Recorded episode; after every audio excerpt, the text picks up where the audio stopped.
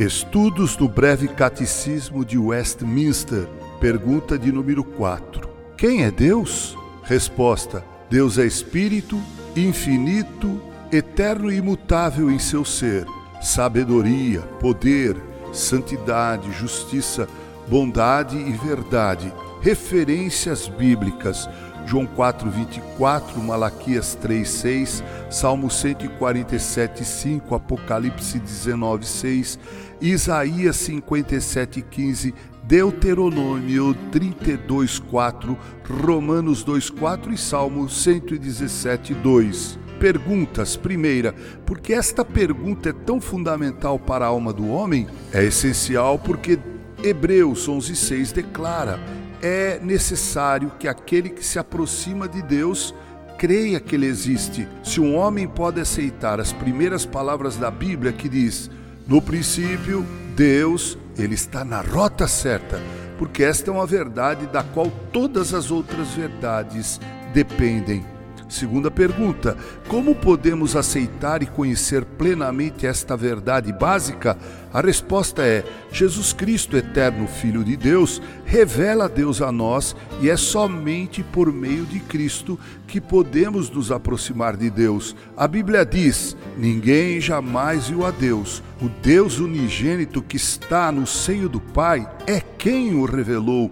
João 1,18. Jesus disse: Eu sou o caminho e a verdade e a vida.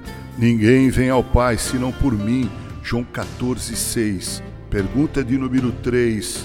À luz da resposta à pergunta 4, com que atitude devemos nos aproximar de Deus? Resposta: devemos nos aproximar dele como Deus Todo-Poderoso e Soberano. Uma certa igreja tinha escrito na parede, à vista de toda a congregação, as palavras: abre aspas, Sabei na presença de quem estais. Fecha aspas. Devemos sempre nos aproximar dele no pensamento, nas palavras e nas ações, reconhecendo que ele é tudo o que a resposta a essa pergunta declara que ele é.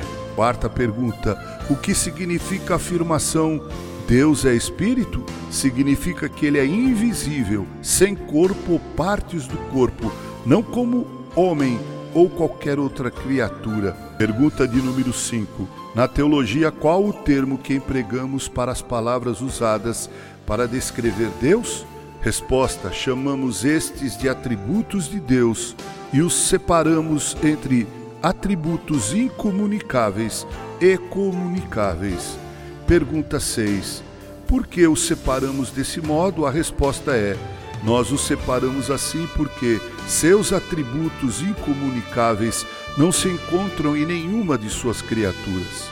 São a sua infinitude, eternidade e imutabilidade. Seus atributos comunicáveis, ser, sabedoria, poder, santidade, justiça, bondade e verdade, são encontrados em algum grau no ser humano. É óbvio que no ser humano esses atributos são indistintos, limitados e imperfeitos comparados aos de Deus. A adoração de Deus. Deus é espírito, importa que os seus adoradores o adorem em espírito e em verdade. João 4:24. Estas palavras ditas por Jesus para a mulher junto ao poço são palavras para hoje. Há muito culto acontecendo hoje, mas examinemo-nos Será que nosso culto é culto verdadeiro? O ser humano foi criado para a comunhão com Deus e o culto a Deus ocupa uma posição prioritária para a obtenção dessa comunhão. Como podemos adorá-lo em espírito e em verdade? Somente quando o adoramos com o conhecimento daquilo que ele é salvadoramente em Cristo para o benefício de pecadores perdidos. Quando há esta percepção na alma individual, é possível a pessoa começar a adorar a Deus conforme a vontade dele. É então que a alma poderá dizer, como Moisés: Ó oh Senhor, quem é como tu entre os deuses? Quem é como tu, glorificado em santidade e terrível em feitos gloriosos, que operas maravilhas? Êxodo 15, 11. É só quando o homem é salvo por meio da fé pessoal em Jesus Cristo que ele pode se aproximar de seu Criador com a atitude certa na adoração.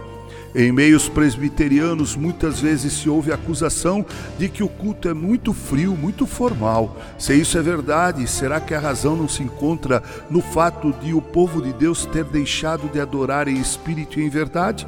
Muitos sentem que o culto diz respeito a cerimônias ou observâncias visíveis.